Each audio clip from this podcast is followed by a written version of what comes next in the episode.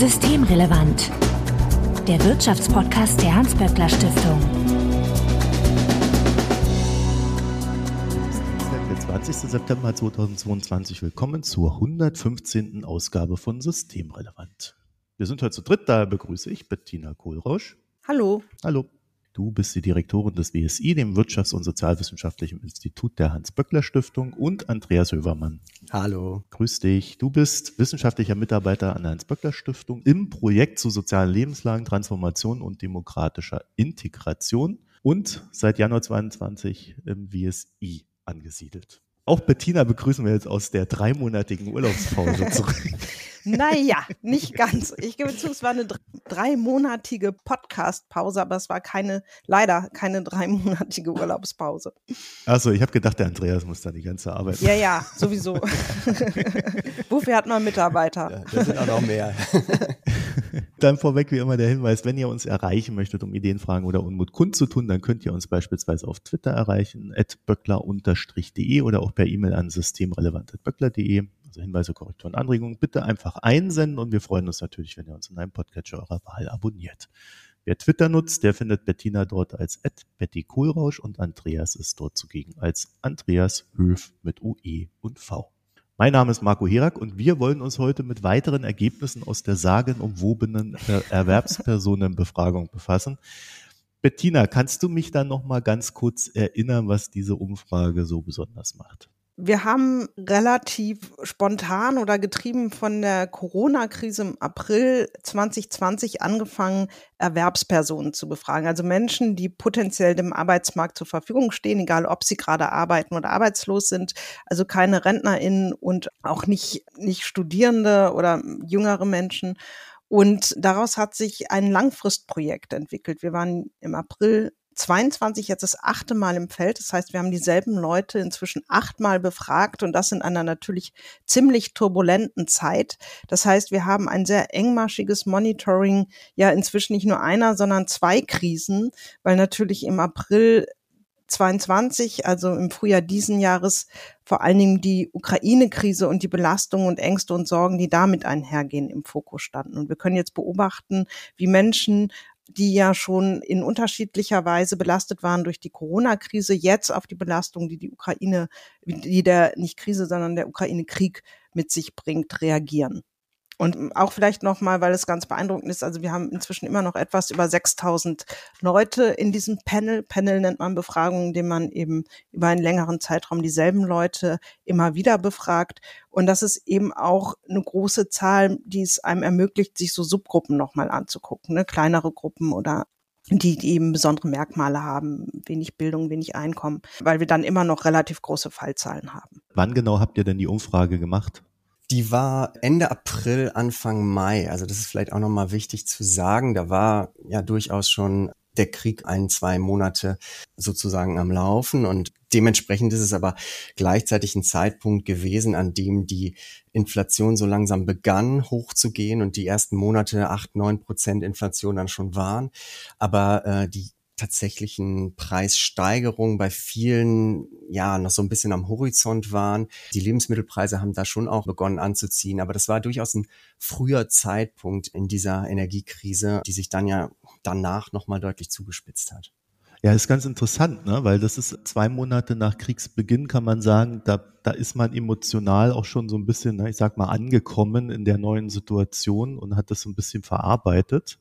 Aber die Folgen, die wir ja, wir sind ja jetzt Ende September, die sehen wir ja jetzt schon etwas mehr.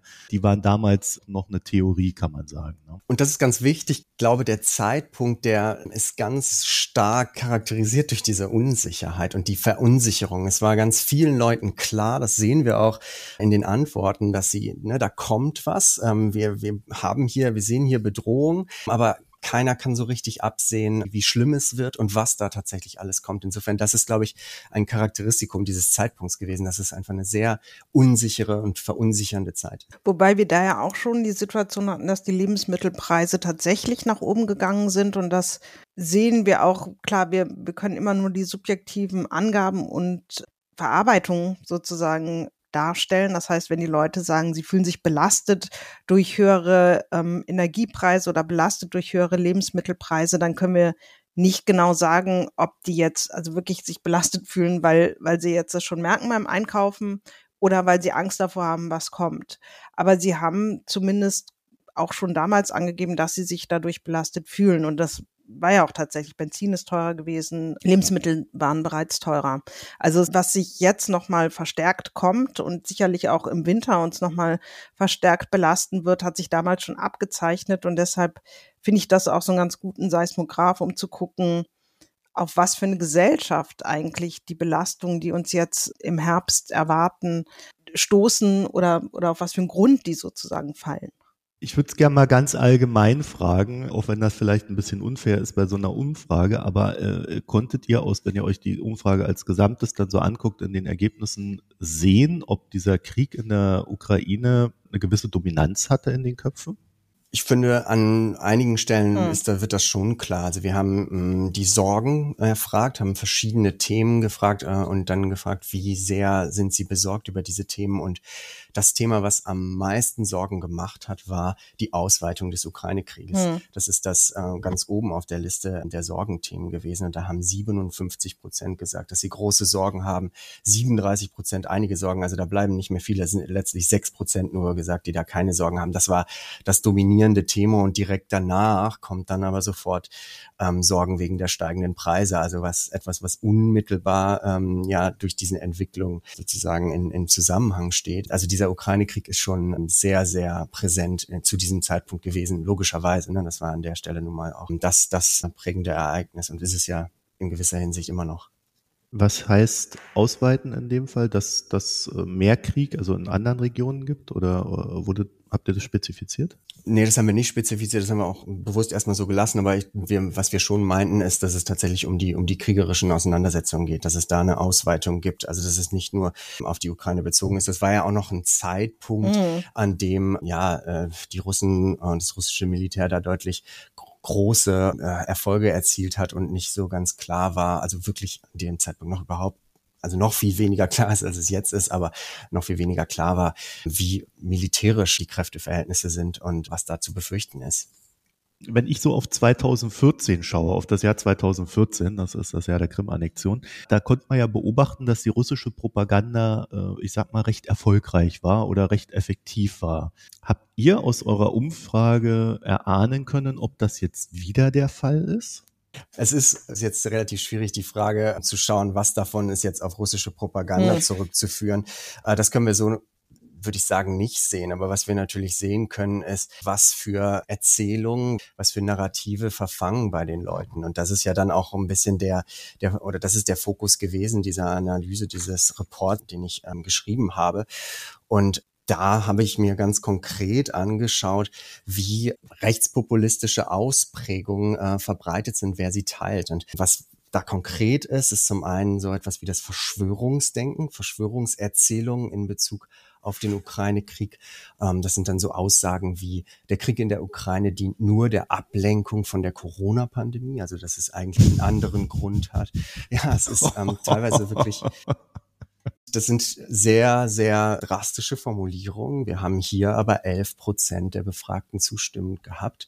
Aber wo immer wieder dieses Narrativ ist, das hat, hat eigentlich konspirative andere Gründe, die dahinter liegen. Uns wird nicht das Echte erzählt. Und das ist sozusagen das eine Phänomen, was, was ich mir zentral angeschaut habe. Und das andere Phänomen ist letztlich die Abwertung von geflüchteten Menschen aus der Ukraine. Mhm. Also ne, wir haben ähm, viele Menschen aufgenommen aus der Ukraine und uns hat interessiert zu diesem frühen Zeitpunkt, wie sehr diese Menschen als Bedrohung auch wahrgenommen werden, wie sehr es zu Konkurrenzdenken da kommt, dass die uns was wegnehmen und dementsprechend waren auch die Aussagen formuliert. Also zum einen so etwas wie, ne, wir können nicht noch mehr Geflüchtete in Deutschland aufnehmen, diese klassische, das Boot ist voll Argumentation, wo wir deutlich mehr Zustimmung haben. Hier haben wir 38 Prozent, die da zugestimmt haben. Und vielleicht noch eine andere Aussage, die das auch ganz gut trifft, ist, Geflüchtete aus der Ukraine sollten sich hier in Deutschland erstmal hinten anstellen. 28 Prozent Zustimmung. Also das sind durchaus bei den Abwertungen, würde ich mal schon sagen, erhebliche Teile der Erwerbsbevölkerung, die hier auf diese Aussagen zugestimmt haben. Ja, Bettina, bist ja in den letzten zwei Jahren etwas dystopischer geworden bei der Gesellschaftsanalyse so ein, ein Drittel trifft's ja dann ganz gut, ne? Also das ist ja ein äh, recht erheblicher Posten. ja, bin ich dystopischer geworden. In gewisser Weise Dystopie möchte ich jetzt nicht an die Wand malen. Ich glaube, wir sehen schon, dass unsere Gesellschaft auch gerade in der Corona-Krise oder dieser Staat und seine Institutionen an zentralen Punkten funktioniert haben. Aber wir sehen eben auch, dass sich bestimmte Kreise und da kann Andreas vielleicht gleich auch noch mal was dazu sagen, wie sich das über die Krisen verfestigt hat, vom gesellschaftlichen Konsens verabschiedet haben.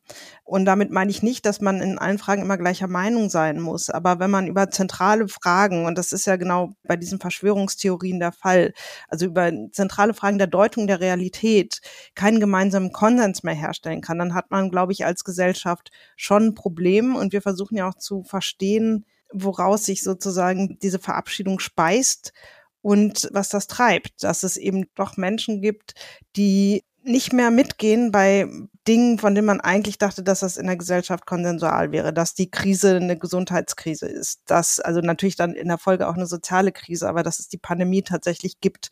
Wir haben da nicht so nachgefragt. Meine Vermutung wäre, wahrscheinlich ist es ähnlich bei der Deutung des Klimawandels und jetzt eben auch auf die Frage, warum gibt es diesen Krieg? Und äh, das halte ich schon für ein Problem, weil das natürlich zentral ist, auch wenn man sich überlegt, was wir eigentlich als Gesellschaft bewältigen müssen in der Zukunft. Wir haben zentrale Transformationsaufgaben zu bewältigen. Und ich glaube, dass man da zumindest im, in Bezug auf sozusagen die Vereinbarung demokratischer Praktiken und bestimmter Grunddeutung, wenn man da als Gesellschaft nicht zusammenbleibt, dann wird es schwierig, dass das gelingt. Insofern finde ich das schon einen beunruhigenden Befund, ohne jetzt zu sagen zu wollen, irgendwie wir sind kurz davor, also, oder alles ist kurz davor in die Luft zu fliegen. Das finde ich, da muss man auch irgendwie sorgsam abwägen und nicht etwas äh, kaputter reden, als es ist. Mir ist nur dieses ein Drittel aufgefallen, weil ähm, ich habe ja mal irgendwann gelernt, dass äh, da geht's um mhm. die Frauenquote. Mhm. Kleiner Schwenk. Wenn man so ein Gremium hat, in dem lauter Männer sitzen und dann ja, setzt man da ein Drittel Frauen rein, dann haben die Männer das Gefühl, dass mhm. sie in der Minderheit sind was ja faktisch nicht richtig ist. Ne? Aber äh, äh deswegen habe ich gerade so bei diesem ein Drittel äh, aufgehorcht, äh, weil ich da äh, wir reden ja, wir leben ja in einer Zeit, mhm. wo man gern von Kipppunkten redet. Und ich immer so das Gefühl habe, so ein Drittel in einer Gesellschaft ist tatsächlich so ein Kipppunkt. Also man sagt bei Diktaturen beispielsweise auch so, ein Diktator mhm. braucht ein Drittel der Bevölkerung hinter sich, mhm. dann kann er da durchregieren. Also ich will jetzt nicht sagen, dass wir eine Diktatur abgleiten, äh, kleiner Disclaimer, aber das ist ja schon eine Zahl, äh, über die man sich dann in dem Sinne durchaus Gedanken machen sollte, auch politisch. Ne? Ja. Auf jeden Fall allerdings, da kann Andreas vielleicht auch was dazu sagen, wenn man sich wirklich den verfestigten Kern anguckt, der auch bereit ist, Verschwörungserzählungen zu folgen, dann sind es schon noch mal weniger. Also das ist auch wichtig, glaube ich, noch mal zu betonen. Genau, das, das ist dann, sind dann schon noch mal weniger. Also wenn, wir haben jetzt äh, konkret in dieser Befragung diese zwei Aussagen gehabt fürs Verschwörungsdenken und ich habe mir dann angeschaut, wer stimmt eigentlich beiden zu. Ne? Und das sind dann neun Prozent nur, das sind wir weniger als bei diesen, bei diesem Drittel. Aber äh, du hast eben so gelacht, als ich sie vorgelesen hast. Ne? Man, man merkt schon, die sind wirklich, ähm, ja, die sind absurd, die Aussagen, und dennoch sind da die Zustimmungen so. Und äh, gefühlt kann man da fast alles Mögliche reinschreiben. Und es gibt diese Leute, die da dann da zustimmen, einfach äh, um da in, in Opposition zu gehen oder weil sie das Gefühl haben, nee, das ist eine andere Erzählung, die, die jetzt hier dem der offiziellen Erzählung, Erzählung, wenn man so will, widerspricht. Also insofern ja, das sind an der Stelle ähm, jetzt bei dem Verschwörungsdenken, bei diesen Aussagen sind es neun Prozent, aber bei den Abwertungen sind es, sind es mehr. Da sind es jetzt 17 Prozent, die allen drei Aussagen tatsächlich zustimmen gleichzeitig. Und, und das finde ich jetzt vielleicht auch nochmal, weil du es auch Bettina äh, angesprochen hast, diese Frage der Stabilität, gerade bei diesem Verschwörungsklientel, das ist wirklich ein Vorteil, den wir jetzt mit dieser Art der Befragung haben, der Panelbefragung, dass wir dieselben Leute befragt haben, dass wir sehen können, na, wie haben diese Leute in der Pandemie eigentlich geantwortet? Und da sehen wir ganz stark letztlich, wie austauschbar und anpassungsfähig der Inhalt dieser angeblichen Verschwörung auch ist. Wir sehen, dass rund 70 Prozent derer, die jetzt das Verschwörungsdenken zum Ukraine-Krieg teilen, auch schon den Verschwörungserzählungen in der Pandemie zugestimmt haben. Also das ist natürlich eine große Übereinstimmung. Wir sehen, dass das dieselben Leute sind, die dann jetzt von Thema zu Thema weiterwandern, wenn man so will. Und wir sehen halt auch, wie Bettina es gesagt hat, ne, das ist ein verhärtetes Klientel mit verhärteten Einstellungen und wir sehen auch, dass die bereits zu Beginn der Pandemie letztlich ne, geglaubt haben, dass das, dass das Virus eigentlich nicht so gefährlich ist und sie zeigten auch deutlich häufiger unkooperative Verhaltensweisen. Also ne, sie haben sich seltener impfen lassen, das sehen wir ganz stark. Sie haben seltener diese AHA-Regeln eingehalten. Sie unterstützen auch deutlich stärker diese Proteste gegen die Grundrechteeinschränkungen. Also das ist eine Gruppe, die tatsächlich aktiv in eine Opposition, vielleicht auch in einen Widerstand gehen, wenn man so will. Und wie groß die genau ist, ist natürlich schwer zu sagen. Aber jetzt hier bei diesen Aussagen sind es neun Prozent, aber irgendwo zwischen zehn und zwanzig Prozent ist das sicherlich. Ja, so eine Art Fundamentalopposition, ne? egal was da ja. kommt. Ja, zumindest wenn es auf jeden Fall gegen diese offizielle Deutung geht. Das ist ganz massiv wichtig, diese, diese, dieser massive Widerstand, dieses Misstrauen gegenüber den, den, den offiziellen Erzählungen. Wisst ihr denn, ob das normal ist? Also ob man das vielleicht immer hat. Was heißt normal? Also, ne? also normal im Sinne von, es gibt immer irgendwie zehn Prozent. Also ich glaube, früher hat man immer so, so, so weitläufig gesagt, ja, fünf Prozent sind immer dagegen. Ich glaube, was wichtig ist zu sagen, dass es ihnen in gewisser Hinsicht momentan auch leichter gemacht wird, insofern, als dass die Online-Medien natürlich eine hervorragende Plattform darstellen, über die sie äh, ihre alternativen Deutungen verbreiten können. In, in die, ne, die Echokammern, die abgeschlossen sind, in denen das sich deutlich deutlich einfacher nochmal verstärken kann, als das vielleicht früher war. Das ist ein bisschen die Frage. Sicherlich gab es früher auch die Gruppen in der Gesellschaft, die hier, ähm, die hier ganz massiv eine Gegenmeinung eingenommen haben. Es ist an dieser Stelle nur, glaube ich, für uns deutlich einfacher, das zu, zu erkennen, zu messen. Und ich glaube auch, wie gesagt, dass es für sie gerade einfacher ist, diese, ja, ihre alternativen, konspirativen Verschwörungserzählungen in die Welt zu bringen. Und man muss ja auch noch mal dazu sagen, es gibt die großen Desinformationskampagnen, die tatsächlich dann hervorragend dort verfangen und die das dann natürlich nochmal deutlich anfeuern können, verstärken können. Ja, und ich glaube, was auch wichtig ist, zu sagen, dass das eben einhergeht, jetzt wenig überraschend, aber zur Frage, wie bedrohlich das ist, eben auch mit äh, einer hohen Unzufriedenheit mit der Bundesregierung, einer hohen oder geringem, sehr geringem Vertrauen in, in staatliche Institutionen. Und dann hat das natürlich einen destabilisierenden Effekt. Und was wir gesehen haben, das liegt jetzt sicherlich nicht nur an den Verschwörungserzählungen, das ist auch nochmal wichtig zu sagen, aber wir haben schon gesehen, dass das zumindest in dem Befragungszeitraum, den wir uns angeguckt haben, rückläufig war. Das Vertrauen in Institutionen und auch das Vertrauen in die Bundesregierung oder die zu, oder besser gesagt äh, die Zufriedenheit mit dem Krisenmanagement der Bundesregierung. Und das ist schon auch ein Indikator für so eine Destabilisierung. Wir gehen ja weiter ins Feld und da muss man mal gucken, wie sich das entwickelt. Es ist natürlich auch jetzt nicht überraschend, dass in so starken Krisenzeiten die Menschen eher unzufrieden sind. Aber äh, wir haben eben jetzt auch schon eine Krise nach der anderen. Und wenn sich das immer weiter fortsetzt über einen längeren Zeitraum, dann ist das, glaube ich, schon bedenklich. Das war im Grunde ja auch der Ausgangspunkt für diese Analysen, dass wir gesehen haben, naja, ich glaube, Bettina und ich, wir haben ja beide das auch vorgestellt hier im Podcast, äh, April, Mai, die ersten Ergebnisse dieser, dieser dieser Befragung und hatten dann ja gesehen, ah, okay, wir sehen sehr weit verbreitete finanzielle Sorgen, wir sehen viele verunsicherte Menschen, mhm. Kontrollverluste, wenn man so will, und gleichzeitig hatten wir diesen Befund der Enttäuschten, der von mhm. Politik mhm. Enttäuschten. Wir haben auch das, glaube ich, hier im, im Podcast vorgestellt, diese Studie zu der Kontrollverlust der Mütter während der, während der Pandemie, dass wir gesehen haben in der Pandemie, dass sich nochmal einige abgewendet haben, hoch, hochgradig enttäuscht waren von der Politik, sich äh, im Stich gelassen fühlt. Das sind beides im Grunde genommen, diese Enttäuschung und diese Verunsicherung sind letztlich, ist ein fruchtbarer Boden für alles, was rechtspopulistische Deutungen äh, angehen kann. Und das war der Ausgangspunkt, dass wir gesagt haben, naja, wir schauen uns das jetzt auch nochmal an. Und genau das ist letztlich auch das, was wir dann sehen in den Befunden, dass letztlich wie, wie anknüpfungsfähig und attraktiv Verschwörungsdeutungen sein können für einige und auch letztlich, wie schnell Solidarität, Solidarität entzogen wird, wenn die eigene finanzielle Sicherheit ins Wanken gerät. Also das ist, glaube ich, so ein bisschen so diese Warnung, die da in dieser Studie steht. Na, wir werden es jetzt in den nächsten Monaten mit nochmal weiteren finanziellen Bedrohungen und ähm, finanziellen Belastungen äh, erheblichem Ausmaß zu tun haben. Und dass das tatsächlich eine äh, ne, ne Gefahr dafür ist, für weitere Destabilisierungsprozesse, weil hier diese rechtspopulistischen Positionen so gut verfangen. Andreas Andreas kann da sicherlich noch mal mehr zu sagen, aber wir sehen eben schon, dass das jetzt auch nicht völlig unabhängig von bestimmten demografischen Merkmalen, geringer Bildung, ähm, niedrigen Einkommen und Andreas, korrigier mich, auch Belastungen durch die Corona-Krise? hast du dir das eigentlich auch angeguckt, beeinflusst ist. Das heißt, es sind schon spezielle Gruppen, die besonders anfällig sind dafür. Und das hat eben auch was mit gesellschaftlichen Rahmenbedingungen zu tun. Ganz genau. Also ich glaube, dass es äh, eine, eine der ganz augenscheinigen Befunde ist, dass es Personen sind, die benachteiligt sind, äh, bezogen auf den Schulabschluss, bezogen auf Einko ihr Einkommen. Das sind die, die häufiger zustimmen. Das hat an vielen Stellen auch etwas mit Machtlosigkeit, empfundener politischer Machtlosigkeit zu tun, aber auch ganz viel mit den erwähnten Kontrollverlusten, die dort nun mal deutlich präsenter sind, zu tun. Ne? Wir haben auch die Ost-West-Vergleiche gemacht, wo wir nicht so große Unterschiede sehen. Wir sehen, das ist in ostdeutschen Bundesländern häufiger verbreitet, größere Zustimmung, aber die Unterschiede sind nicht sehr groß. Teilweise sind sie statistisch noch niemals signifikant.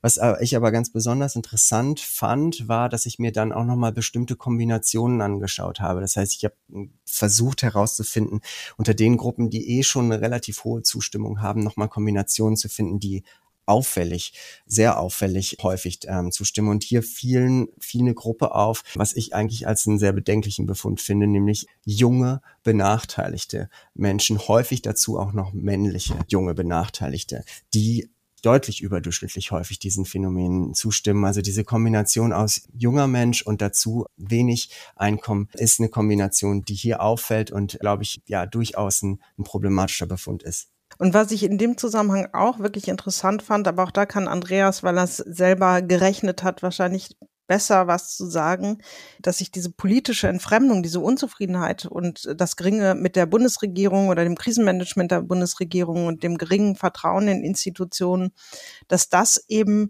auch einen Einfluss hat auf die Bereitschaft, Verschwörungserzählungen zu glauben und auch Geflüchtete aus der Ukraine abzuwerten und dass das wiederum aber im Zusammenhang steht mit finanziellen Sorgen. Das heißt, finanzielle Sorgen führen im ersten Schritt zu einer politischen Entfremdung. Das wiederum führt dann eben dazu, dass Menschen auch bereit sind, diesen Verschwörungserzählungen zu glauben. Und das zeigt sozusagen auch die Mechanismen, dass am Anfang dieser Kette schon auch diese finanziellen Belastungen den Menschen ausgesetzt sind, stehen. Das ist tatsächlich einer der Kernbefunde auch nochmal. Ne? Also wir haben, ähm, wie du es gerade auch gesagt hast, ne, wir haben einerseits dieses auch noch uns nochmal das Wahlverhalten angeschaut. Was wählen die Leute? Wenig überraschend sind es da. Ist es da die AfD, die ne, unter AfD-Wählenden ist die Zustimmung dreimal so hoch unter den Durchschnitt der, der Befragten. Oder sie sind halt nicht Wähler. Ne? Also das, das ist nochmal so ein klarer Punkt der Abkehr von dem demokratischen Diskurs, dass sie sich wirklich von diesen demokratischen Parteien abgewendet haben. Und das, was Bettina gerade gesagt hat, ist, ist ein Pfad, wenn man so will, den ich ähm, getestet habe, wo ich geguckt habe, na gibt's diesen Pfad, zeigt sich so ein Pfad in den Daten. Also dieses zunächst kommen die finanziellen Sorgen, die finanziellen Sorgen gepaart mit so etwas wie einer politischen Entfremdung und dann die Zustimmung zu Verschwörungsdenken oder zu Abwertung. Und das ist tatsächlich ein Pfad, wenn man so will, der sich zeigt in den Daten, der präsent ist und auf den wir aufpassen müssen in den nächsten, nächsten Monaten. Das ist, glaube ich, die Message oder die Aufgabe letztlich auch dieses Befundes, dass wir da sehr genau hinschauen müssen, dass dieser Pfad im Grunde genommen durch durchbrochen wird. Das ist nicht irgendwie, also es ist auf keinen Fall eine Zwangsläufigkeit, ne? nur wenn man irgendwie finanzielle ähm, Sorgen hat oder wenn man politische Entfremdungsentscheidungen hat, dass es da dann nur die rechtspopulistischen Positionen attraktiv sind. Aber es ist auf jeden Fall ein Pfad, der, der für viele relevant ist und ja, auf den man schauen sollte. Habt ihr denn auch was Positives gefunden? also äh, irgendwie irgendwas ähm, ja, ich, ich, in Richtung, die Demokratie ja. ist gefestigt äh, in ihrem Kern naja, und äh, es ist nur eine kleine radikale Minderheit. Genau, also, man kann das schon auch so sehen. Also ne, weil es halt nicht, also ich glaube irgendwie so ein, so ein Punkt wie die meisten Befragten lehnen dieses Verschwörungsdenken oder lehnen diese Aussagen ab. Ne? Das sind hier schon drei Viertel der Erwerbspersonen, die auf beide dieser wirklich absurden äh, konspirativen Aussagen ähm, nicht zugestimmt haben. Das ist natürlich viel. So, ähm, ne? also drei Viertel ist da schon da. Und es ist jetzt, ich will ja auch keine Schreckensszenarien an die Wand malen, aber es ist einfach nur ein, äh, wir, wir sind in einer, in einer sehr problematischen Phase, einer sehr problematischen Krise, in der man auf verschiedene Dinge achten muss. Und ich glaube jetzt hier, das ist eine Flanke, die man unbedingt im Auge haben sollte, bei der man schauen muss, was ist mit dem gesellschaftlichen Zusammenhalt, was ist mit dem Schutz von Gruppen in der Gesellschaft, die unsere äh, Solidarität brauchen und wie sieht's um unsere demokratischen Institutionen aus. Ich glaube, das sind ganz wichtige Fragen, die gerade unbedingt im Auge behalten werden müssen, weil sie auch ja, im Grunde genommen ja auch Ziel sind von den Angriffen von, von Putin, wenn man so will, weil das natürlich auch das Ziel ist, unsere demokratischen Institutionen zu schwächen und damit auch die Unterstützung der Ukraine ja im Grunde genommen zu, zu unterwandern. Aber ich finde, das ist jetzt nicht im engeren Sinn positiv, aber die Tatsache, dass wir Muster und auch dann eben mit diesen Pfadanalysen, die Andreas gemacht hat, Ursachen gefunden haben, ähm, bedeutet ja auch, dass man da was machen kann. Ja? Also wenn wir wissen, dass sich ähm, das schon speist äh, aus finanziellen Ängsten, dann kann man darüber nachdenken, wie man den Menschen diese Ängste nehmen kann. Und das ist insofern einfach auch nochmal ein Argument dafür. Und das hat die Politik ja in der Corona-Krise schon für große Teile der, der Gesellschaft auch geschafft, ähm, nachweisen muss, dass sie was für die Menschen tun kann und gut durch diese Krise bringen kann. Das ist einfach ein Argument dafür, nochmal gut darüber nachzudenken, wie man Menschen gut entlasten kann, möglicherweise auch über das, was jetzt beschlossen worden ist, hinaus. Äh, du hast ja mit Sebastian Dulin umfänglich über einen Gaspreisdeckel zum Beispiel schon gesprochen und Isabella Weber hier in diesem Kontext. Das wäre so eine Möglichkeit. Ich glaube aber auch, dass wir darüber nachdenken müssen, wie wir sicherstellen können, dass die öffentliche Daseinsvorsorge funktioniert, weil wir auch gesehen haben, dass sich zum Beispiel dieser Vertrauensverlust gerade von Müttern, auf den Andreas eben hingewiesen hat, dass der auch was damit zu tun haben, dass andere Institutionen nicht funktionieren, also ganz besonders das Bildungssystem. Ja, das heißt, es geht jetzt nicht nur darum, den Menschen einmal Geld zu geben. Da hat ja auch das IMK kürzlich gezeigt, dass es die Menschen auch unterschätzen, was sie da eigentlich an Entlastung kriegen, sondern ich glaube, es ist einfach zentral, dass der Staat, dass seine Institution, dass diese Gesellschaft zeigt, dass sie funktioniert. Und das macht sich an der finanziellen Sicherheit von natürlich von besonders belasteten Gruppen vor allem deutlich oder wird daran deutlich, aber es macht sich auch fest daran, dass dass zum Beispiel ein Bildungssystem, dass ein Gesundheitssystem für die Menschen funktioniert. Und das bedeutet natürlich da rein zu investieren. Und wenn ich da noch anschließen darf, das einfach auch nochmal als Befund gebracht, ne, was wir ja gesehen haben zu Beginn der Pandemie war, dass es einen Anstieg des Vertrauens in die mhm. Institutionen mhm. gab. Ganz am Anfang der Pandemie ja. hatten die Leute das Gefühl, ah, oh, es gibt da wen, der, ne, es gibt funktionierende Institutionen, das läuft hier. Das war ein Befund, der da war, der dann danach irgendwie konterkariert wurde. Aber dennoch, ich will ja nur mal sagen, es ist durchaus ja auch möglich in dieser Krise, dass so etwas stattfindet, dass die Leute das Gefühl haben, na Moment, hier, äh, ich werde nicht allein gelassen. Ne? Also das ist natürlich, das wird sehr, sehr schwierig, dass das so eintritt. Aber ich will einfach nur sagen, es ist möglich, weil es ein Moment ist, an dem die Leute das Gefühl bekommen können, na, da, da passiert tatsächlich auch was und da wird, da werden Sicherheiten geschafft oder geschaffen für die Leute. Die Hauptaufgabe ist natürlich da, die Kommunikation hinzubekommen. Ich finde, das ist ein ganz, ganz wichtiger Punkt. Also es ist ähm, eine große Aufgabe, einerseits Sicherheiten zu schaffen und gleichzeitig nicht zu viel zu versprechen. Da wird die Geschichte zeigen, wie von, also wie das You Never Walk Alone vom Bundeskanzler dann altert und auch wahrgenommen wahrgenommen wird, weil das darum geht es. Es geht darum, dass die Leute diese Sicherheiten tatsächlich spüren und dass es ein wirkliches äh, ein Gefühl ist von, na, ich werde wahrgenommen. Da gibt es ja einen ganz wesentlichen Unterschied zu dieser Zeit zu heute. Äh, damals hat man das Gefühl gehabt, man hat eine große Maßnahme und äh, äh damit wird jetzt mal so quasi so eine Art Bailout für die Bevölkerung betrieben. Jetzt sind wir schon bei Entlastungspaket 3 und wissen eigentlich mhm. auch schon wieder, dass das äh, ein mhm. viertes und ein fünftes mhm. geben muss. Ich glaube, das hat auch sehr viel mit Kommunikation zu tun. Ne? Also jetzt nicht nur mit, äh, was macht man, sondern auch, wie stellt man ja. das dar? Äh, hm. Weil wir sehen ja jedes Mal, wenn so ein Paket kommt, sehen wir diese riesigen Diskussionen und die eine Seite will das und die andere das. Man hat eigentlich nie das Gefühl, es geht was voran, sondern es wird immer nur was gekittet. Und das scheint mir so von der, von der politischen Machart her auch ein Problem zu sein. Glaube ich auch, wobei ich auch glaube, dass es sich nicht nur mit der Frage der Vermittlung steht und fällt, sondern auch tatsächlich, was erleben die Menschen, was bei ihnen ankommt. Und da wird man jetzt einfach sehen, was der Winter bringt. Ne? Wir gehen auf jeden Fall im Herbst nochmal ins Feld. Wann haben wir denn da die Ergebnisse, Bettina? Anfang Dezember, würde ich mal sagen, spätestens. Das wird spannend. Genau. Aber wir warten jetzt nicht drei Monate, bis ich wiederkomme. ja, dann vielen Dank für das Gespräch, Bettina Kohlrausch. Ich danke dir. Und Andreas Hövermann. Vielen Dank. Wenn ihr dazu noch ein paar Gedanken habt, vielleicht auch Ängste, die ihr uns schreiben möchtet, dann könnt ihr uns auf Twitter erreichen, at böckler-de oder auch per E-Mail an systemrelevant.böckler.de. Und äh, wir freuen uns natürlich, wenn ihr uns in einem Podcatcher eurer Wahl abonniert. Bettina findet ihr auf Twitter als Betty Kohlrausch und Andreas als Andreas Höf mit OE und V. Euch vielen Dank fürs Hören, eine schöne Zeit und bis nächste Woche. Tschüss. Tschüss. Tschüss. Das war Systemrelevant, der Wirtschaftspodcast der Hans-Böckler Stiftung.